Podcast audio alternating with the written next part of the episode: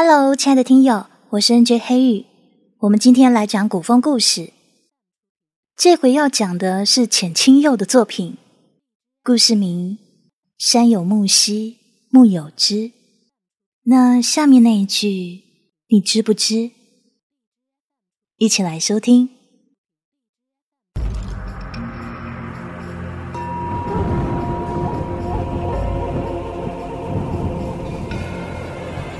百里加急文书，期间赴北朝大将军司衍通敌罪证，一纸黄伯令诛九族。那夜的雨落得急，皇城军毁门涌入，私家独女方只六岁，瑟在娘亲腿边。他听闻兵将西皇上口谕，吾皇感念君臣之谊，特赦司衍妻女。令二人即日入宫与佛堂抄腾经文，以抵罪责。母亲刚烈不从，正僵持着，庭院复起一阵刀割锐响，几十道黑影悄然潜入。刀光一出，黄成军慌了阵脚。有人身着夜行衣落入屋内，少年身骨，脸上蒙了块黑布，只露出炯炯温亮的眸子。他预祝母女二人离开。奈何司夫人不愿苟活，只撂下句话，便稳健了断。他说：“娘娘，这一世的对与错，恩与恨，统统留于此吧。”女子举剑内顺，少年的手轻而紧的按上死鸟后发，挡去这一幕，转身踏雨疾奔。瑟瑟天上水一并窜入死鸟衣袖。隐约间，他听见大风中寒剑落地的脆响，及那少年狼喉中餐风寒露的一记叹：“死鸟，今时往后，我会待你如同胞妹，为你铺路。有我在一日，你便不至于失了依靠。”女孩不知是冷或是惊惧，肩膀颤得厉害。他知道少年口中的死鸟。已和那北朝将军府一同消断于磅礴夜雨。人言道：“最难消受美人恩。”或许世间最难消受的，该是帝王心。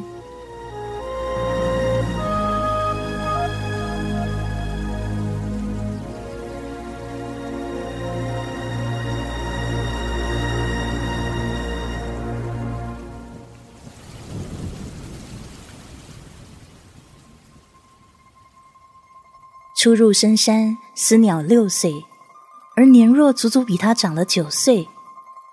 虽不算多大，但眉宇间已颇现沉稳。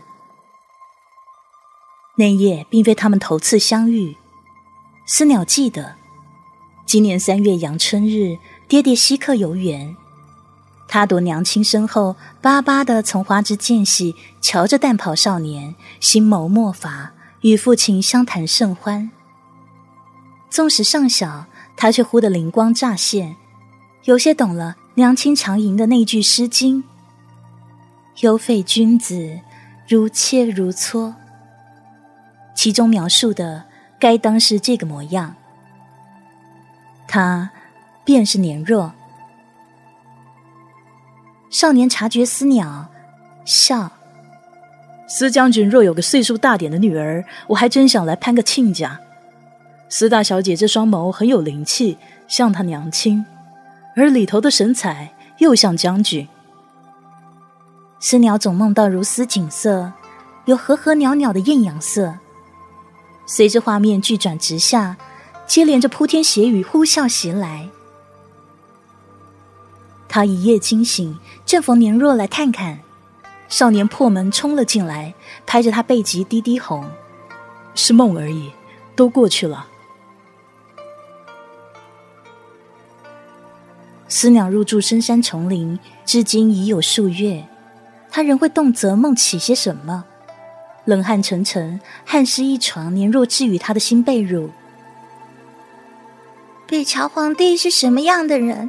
你知道吗？蓦地，死鸟从空洞里回神。他素来只听说北朝皇帝姓殷，其余一概不知。年若沉默半晌，他道：“帝王总归是狠的，手段与城府缺一而不可。单一个狠字，看他杀伐决断，血洗将军府，思鸟如何不懂啊？”在须臾，年若轻声问：“你想复仇吗？”论食言。我胸中怎能不恨？死鸟摇头。但娘亲最后的话，却是想摒弃我仇恨的念头。年若不语。很多时候，他怕死鸟受梦魇侵扰，就守他一夜，默默替他易备试汗。天明了，再悄然离去。所派来照料死鸟的侍女到门前小厮，竟是最稳妥的人。连走路的步伐都比一般百姓扎实几分。死鸟七岁生辰，应他夙愿，年若请了师傅教他剑法。此后，少年最爱沏一壶清茶，乘凉于树下，唇角勾一点笑，赏死鸟翩翩舞剑。不愧是将门女，一招一式习得极快，身法且柔。尽显克刚之刃。死鸟十岁，个子已长得细挑。他执剑落红下，剑锋婉转，似画中走来。年若举杯唇侧，看久了，竟清淡失神。后来他扶着思鸟鬓发，才一晃的时间，快要成个大姑娘了。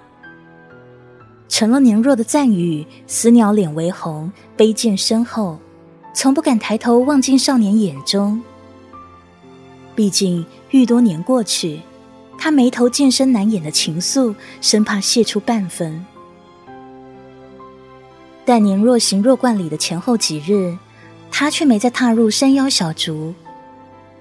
以往年若大概入夜了才姗姗而来，宽厚衣袍沾着风露气息。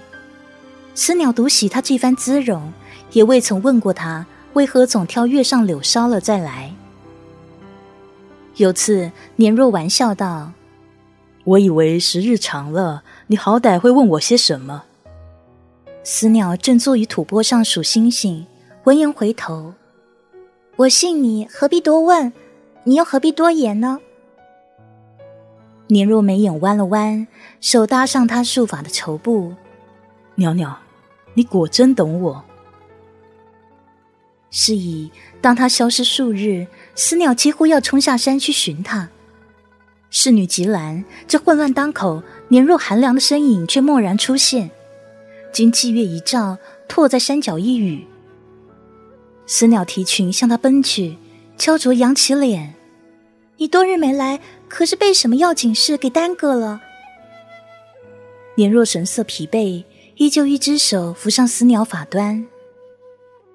袅袅，我未及过门的妻子前些天患了眼疾，这病来得汹涌不测。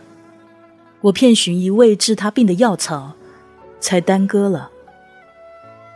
夜里山风大起，四把刀子划过死鸟脸庞，冻得他皮肉一僵。他才晓得年若早有婚约在身。也是，以他的年纪娶妻生子，何足为奇啊？只是他如兄长般，形如往常掠过思鸟额前发梢的手，曾会激起女孩心底最深而无言的一汪涟漪。此时思鸟却觉得，挨着他的发肤，有些为离奇的疼。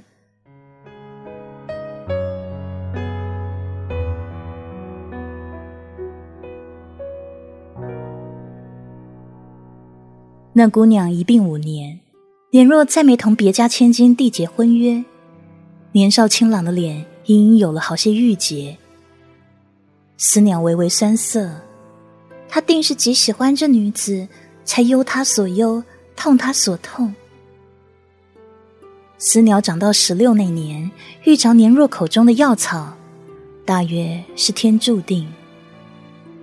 断崖石壁。他不经多思虑，提剑就去采，只想着倘若年若见他手捧着治病玩意儿，是否能够稍微展颜一笑。直到他摔入山间，人满心眼的是年若五年前落寞的模样，像头顶那几颗寥寥星子，寡有光亮。他这一叠几乎送掉半条命，尤其一双腿伤得厉害，纹丝不能动。是时，死鸟几度从剧痛中醒过来，不知经了多少黑夜白昼，手边只有乱石杂草。半睡半醒间。他念起大年初一，年若端着杯盏向他一举。听说年头许的愿最灵验，娘娘，你不如一试，应许某天就成真了。是吗？他默了一默。我想为私家凭着一瓶十年来的冤屈，做梦都想。听之，年若笑意一瞬凝在眼上。没再多言，回忆如潮滚滚来，没有丁点章法。死鸟意识模糊间，隐约开始遗憾，遗憾那个当下为顾及女儿家颜面，没好意思告诉年若他祈愿有二，二愿与他同心同德。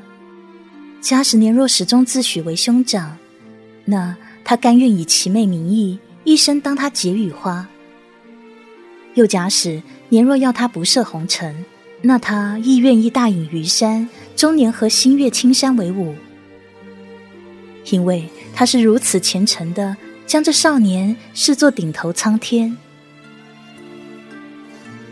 死鸟捡起手边一颗边角凌厉的石子，趁神智抽离之前，指尖颤巍巍的攀上石壁，用尽力气。刻下两行字：“山有木兮木有枝，星月君兮君不知。”他想，这是倘若不用尽全力，恐怕再也没机会留下些什么了。死鸟沉沉睡去，又一回睁开眼，听见耳边熟悉的一声话：“大夫，他醒了，你来看看。”他混沌的收完陇凡号脉，年若没和他说半个字，像是在生气。思鸟后从侍女那得知，他原来消失了七天。年若难得一连几日没出过山，撤出很多人一寸寸的找他。思鸟明白他在气什么，那可是年若一个他最懂的男人。夜深，思鸟一副可怜相。你总不同我说话，我会很慌张。大夫嘱我静心养病，我这一慌张本不要紧，眼下却可能影响伤口恢复的。年若眉眼一顿，终于出声：“你是个有武功底子的人，怎么会这样不小心掉进山涧呢？我若再晚几步，你的腿便废了。”死鸟急轻道。我见到你说可以治眼疾的药草了，生在石缝里，你找人去采吧。你，你竟是为这？年若愣住，却也反应过来。他的一双眼早已没有复明希望，为此我爹娘五年前就已断了两家姻亲，很少往来了。少年眼光渐渐复杂，是我忘记告诉你，是我不好。死鸟震惊，父母的顾虑倒全在情理之中，只是你仅仅于此便放手了吗？年若弯腰替他折了折被角，或许我还不够喜欢他吧，所以侧身而退也不是多难办的事。这是头一回，死鸟错估了他的心思，而且错得离谱。那晚。年若还细说了他的一众兄弟，个个如同豺狼虎豹，又笑言他的父亲是匹利牙利爪的兽，养出的孩子当然够凶悍，算是子承父业。说到最后，年若豁然一顿，神光变了。哎，你还小，我不该跟你说这些阴暗面，提都不该提啊。年若，你肯让我知晓你处境里那些机关算尽，当我是自己人对待，我弥足欣喜。思鸟苍病的眼色里漫开微弱晨星的光。他呀，听年若坦诚相告的时候，那低低润润的嗓音混着夜风渗入血脉，他止不住的欢喜。思鸟猛地想起什么，几乎要弹起身。你，你在山下寻到我的时候，可有发觉？发觉什么东西？啊。我倒不明白你所指为何。年若笑了，自顾倒了杯茶。你莫非是有物件落下了？我才人去找。思鸟哽住，他怎么好说？他问的是山壁间那句羞人的情话。见他闷闷仰躺着，极纠结的样子，年若不动声色，眼角却闪过些意味颇深的笑。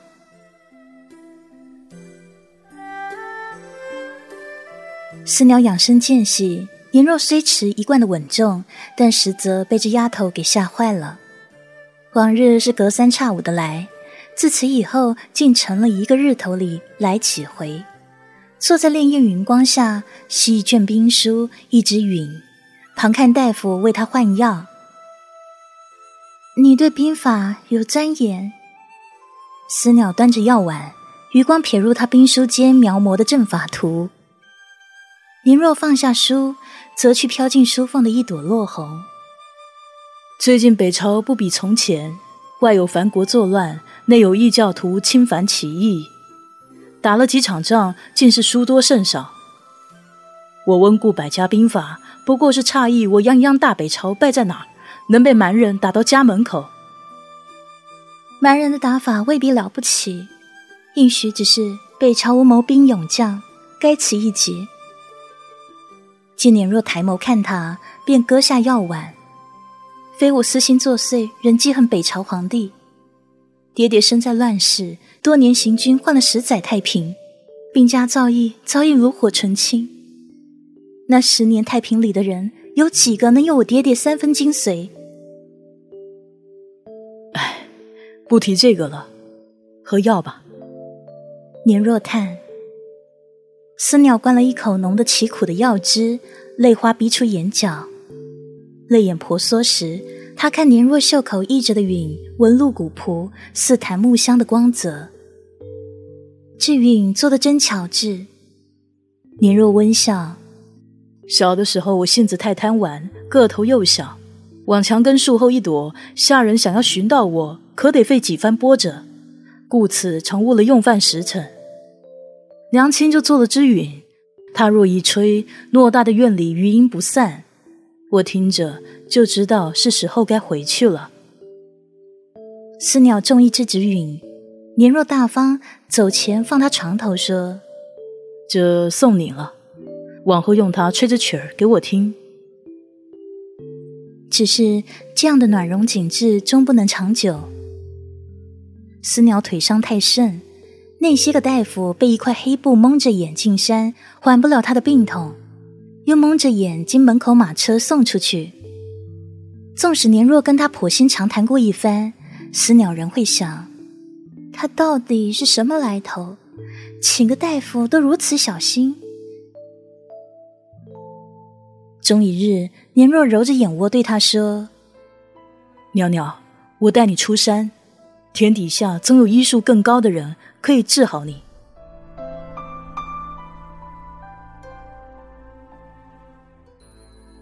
当死鸟坐在医馆藤椅上望着街景，大约是避世太久了，他都认不出今日帝都了。晚间，医馆外传过一波嘈杂脚步声，死鸟以为年若回来了，可门一推开，竟是他久违而手忍的黄成君。那凛冽泛着青光的铠甲，比之十年前一点儿都没变。死鸟的心，如这渐寒的十月天，往下一沉。